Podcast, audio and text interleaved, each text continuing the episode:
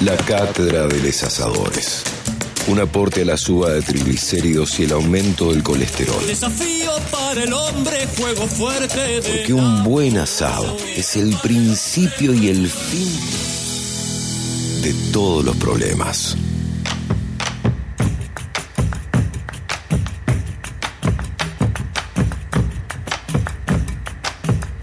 Bueno, nueva entrega de la cátedra de Les Asadores. Tenemos eh, la suerte de charlar un ratito con Natalia Barrenuevo, que es crítica gastronómica, sommelier de vino, es egresada de la primer camada de la carrera de sommelier de carnes de la eh, Universidad de Buenos Aires, de la UBA, y la tenemos en línea. Natalia, ¿cómo estás? Buen día. Buen día, muchachos, ¿cómo les va? Bien, un gustazo charlar contigo. Felicitaciones, che. Igualmente, yo los escucho un poquito bajo, no sé si ustedes me están recibiendo bien, pero yo escucho Sí. muy, muy bajito, ¿eh? Te escuchamos bien, ahora, ahora vamos a ver si podemos... eh, ¿Nos recibís bien ahora? Ahora un poco mejor. ¿Un poco mejor? Bien, perfecto. Sí, sí. Bueno, eh, estaba viendo que entre eh, los títulos que tenés, la carrera de sommelier es orientada en la carne. Estaba leyendo una nota interesantísima donde vos contabas eh, a- algunos secretos que, por ejemplo, con el solo oler un bife eh, podés determinar eh, su calidad. Contanos un poco eso. Ya, es, además de oler un bife, son muchas cuestiones que hay que tener en cuenta y sobre todo mucho entrenamiento. Mm, Eh, esto lo puede hacer cualquier persona. El tema es que hay que capacitarse y entrenarse mucho. Bien. No, no, no es más que eso, es darle el entrenamiento eh, continuo, continuo para poder descubrir estos atributos que tiene la carne y poder identificar estas cosas. Pero digo, a, través, el- claro, a través del olor, eh, de, de- de tocarlo, de, verlo, textura. podés saber un montón de cosas de, Antes de probarlo. carne. Antes de probarlo... ya- ya- Exactamente. Mira vos. Pero no es un don, es algo que se entrena. No, no, no, no, en absoluto, no, no, no, es algo que se entrena, se entrena mucho y duro, pero, pero nada, no, no es un don natural, ¿eh? Bueno, ¿cómo es entrenar duro en este, en este aspecto, no? ¿En qué consiste ese entrenamiento? Mira, nosotros nos recibimos en la Facultad de Veterinaria, Sí. en la UBA, acá en Buenos Aires, y la carrera consiste, es un, es un tiempo intensivo, son nueve meses largos, de tres veces por semana, tres horas por día, probando mucha carne, identificándola en, en muchas cuestiones, como les decía, en el olor, en el sabor, en la textura, en el corte, teniendo en cuenta los atributos principales de la carne, Claro. ¿no? La textura, la jugosidad, cuánto tejido conectivo tiene ese corte, etcétera. Bien. Independientemente también de la raza, la categoría y, y todas las cuestiones referentes al animal, cómo lo han tratado. Hay muchas cuestiones que en un, en un bocado o en un corte de, de carne se pueden identificar. Impresionante. Eh, ¿Haces asado? ¿Te gusta? Me gusta, hago, no soy tan buena asadora Ah, como sommelier, pero hago, hago. Bien. Eh, ¿Y qué no puede faltar para vos en la parrilla para que un asado sea realmente un asado? ¿Qué corte no te, no- no te puede faltar? Bueno, por supuesto que, que un costillar bien hecho es como la estrella del Bien. asado argentino. Después, bueno, alguna arañita. Eh, la entraña que está ahora como tan de moda también Sí. es un corte súper noble. Sí, para mí ahí el vacío también, Bien. por supuesto. Bien. Bien. Imagino que laboralmente tendrás eh, tendrás trabajo, ¿no? Ah, eh, digo, o, son, o, hay, o hay muchas eh, de, de- de tu especialidad. Eh, no, lo, no lo creo, no lo creo. Vos haces también vinos y carnes, ¿verdad? De- de- completísimo. Exacto. Mm. Mira, en la camada mía, Sí. eh, recibidos somos 35 personas. 35. Bueno, en el país y en el mundo, porque no existe este título en otro lugar del mundo. Sí. Así que somos 35. Y que somos doblemente sommelier, ya sea de vino y de carne en Sí. conjunto, tres. Fíjate vos, debe ser una ardua carrera porque deben quedar varios en el camino, ¿no? No es tan fácil llegar al, al final.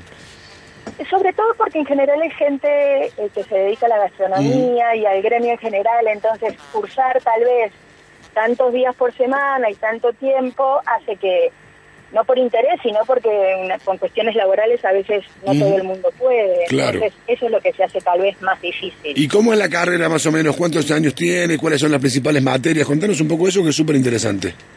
Mira, eh, la, la primera camada, como te decía, somos egresados de 2019, Sí. es un año lectivo, Bien. digamos, de facultad, y bueno, tenemos calidad animal, después eh, análisis sensorial, producción, eh, bueno, razas, todo lo que sea referente a los animales están involucrados Bien. ahí con gente del INTA y, y profesionales de la Facultad de Veterinaria, así que sumamente capacitados todos. Bien. Es un lujo eh, la, la nómina de profesores que tiene la carrera.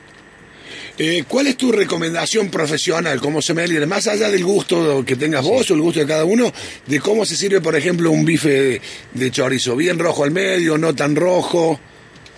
¿Cuál es Mira, el punto? siempre decimos lo mismo que con el vino, es como a uno más le gusta, es la mejor recomendación que uno puede hacer. Bien. De todas maneras, por nuestra práctica y nuestro análisis eh, cursado y aprendido, claramente la carne se aprecia mejor jugosa. Eh, es, el, es el punto ideal, pero bueno, es cierto que hay gente que está acostumbrada a comerla un poco más cocida o un poco menos cocida, entonces claramente que el gusto personal influye un montón, pero bueno, teniendo tal vez catas y degustaciones y un poco de conocimiento extra y que nosotros la podamos recomendar, Bien. hace que la gente se anime a comer un poco más jugoso y que pueda disfrutar de un corte de, car- de carne de la mejor manera. Bien. Estamos charlando con Natalia Barronuevo, que es crítica ga- gastronómica, sommelier de vino y es egresada de la primer ca- eh, camada de la carrera sommelier de la uva, que además está viendo, eh, Natalia, que sos organizadora del Campeonato Nacional de Asadores a la Estaca, Apa. que se hace 11, 12 y 13 de marzo en eh, Zapal, en Neuquén. Esta sería la, eh, la tercera fecha. ¿Cuáles son las características de ese campeonato de asadores a la Estaca? Primero te cuento que yo integro la Federación de. Asadores, soy Ajá. directora de la parte educativa. Eh, somos un conjunto de gente loca y apasionada por la carne y el asado Sí. que nos dedicamos a Muy estas bueno. cuestiones. Así que sí, la tercera fecha que tiene clasificación al Mundial de Colombia de este año Ah, bueno. se hace en Zapala Sí. dentro de muy poquitos días, 11, 12 y 13 de diciembre, perdón, de, De marzo. de ya están los competidores anotados, hay 60 equipos que ya van a participar, así que va a ser una fiesta para todo Zapala y todo Neuquén, así que los que nos estén escuchando y, y quieran acercarse, va a ser realmente una, una fiesta de carne y asado. Bien. Ahí ¿Y cómo- jurado de carne. Bien, Ajá. ¿y cómo es más o menos el reglamento? Digo, ¿cada uno elige el corte que quiere o le dan algunas eh, instrucciones, algunos parámetros de qué se cocina y cómo se cocina? No, la federación provee un costillar a cada uno de los Bien, equipos bien. Y después va todo sorteo, el lugar de la parcela que te, que te toca, el, el lugar en orden de, de encendido de fuego. Al ser tantos competidores, en general hacemos dos o tres horarios para arrancar el fuego, porque si no, uno no puede evaluar 60 costillares al mismo tiempo. Está bien, está Tienen bien, en, claro. en general entre 4 y 5 horas para entregarlo y Bien. después se van acercando a la mesa de jurado donde nosotros analizamos, juzgamos y puntuamos la labor, no solamente en la parcela y las buenas prácticas de manufactura y el manejo de fuego y el desenvolvimiento del grupo en general, sino también el, el punto de cocción y el sabor que han conseguido en ese costillar. Eh, Natalia, la, la carne no es precisamente barata, por lo tanto, eh, ¿cuál sería el consejo de oro eh, para el comprador eh, para asegurarse de que eh, el, el corte elegido eh, valga lo que cuesta, no?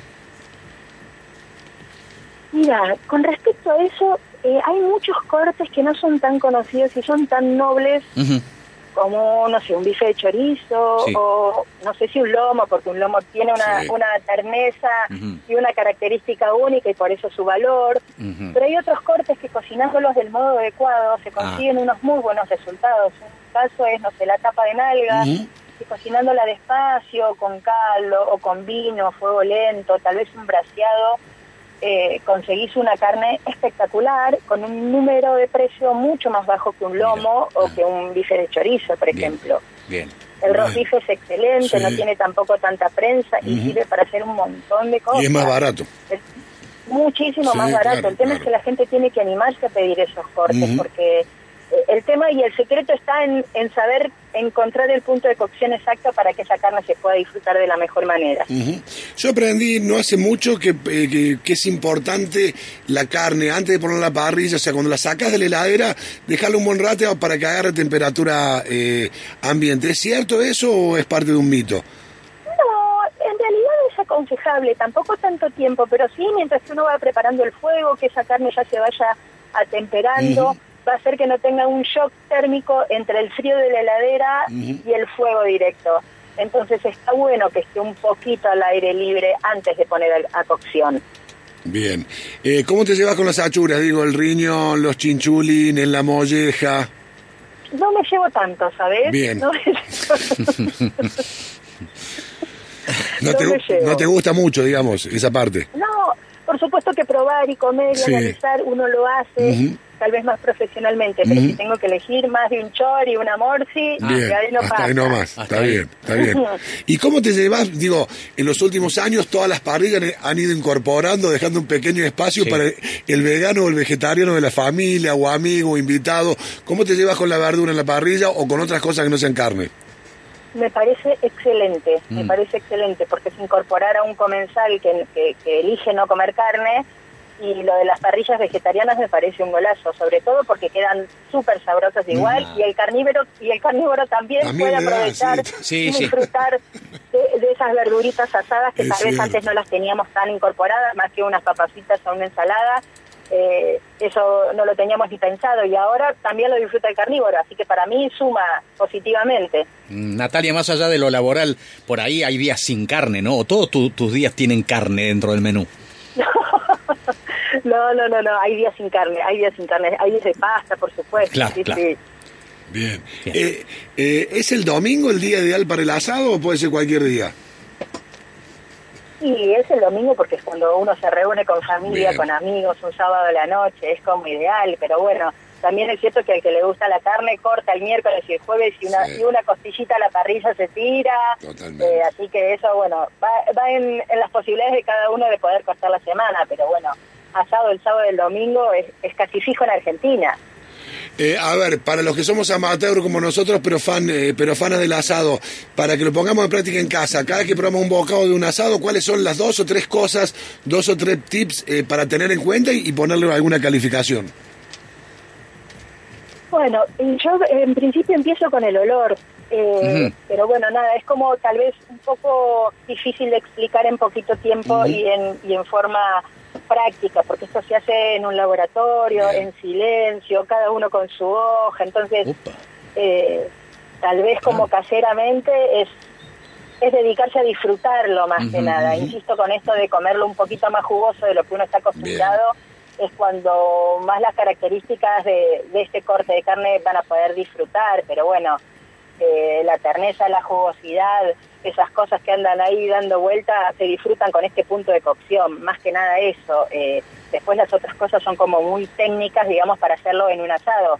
Nosotros probamos carne sin sal, a una determinada temperatura. Sin sal, Eh, no es que vivimos comiendo asado, ¿eh? Eso No, es claro. un mito.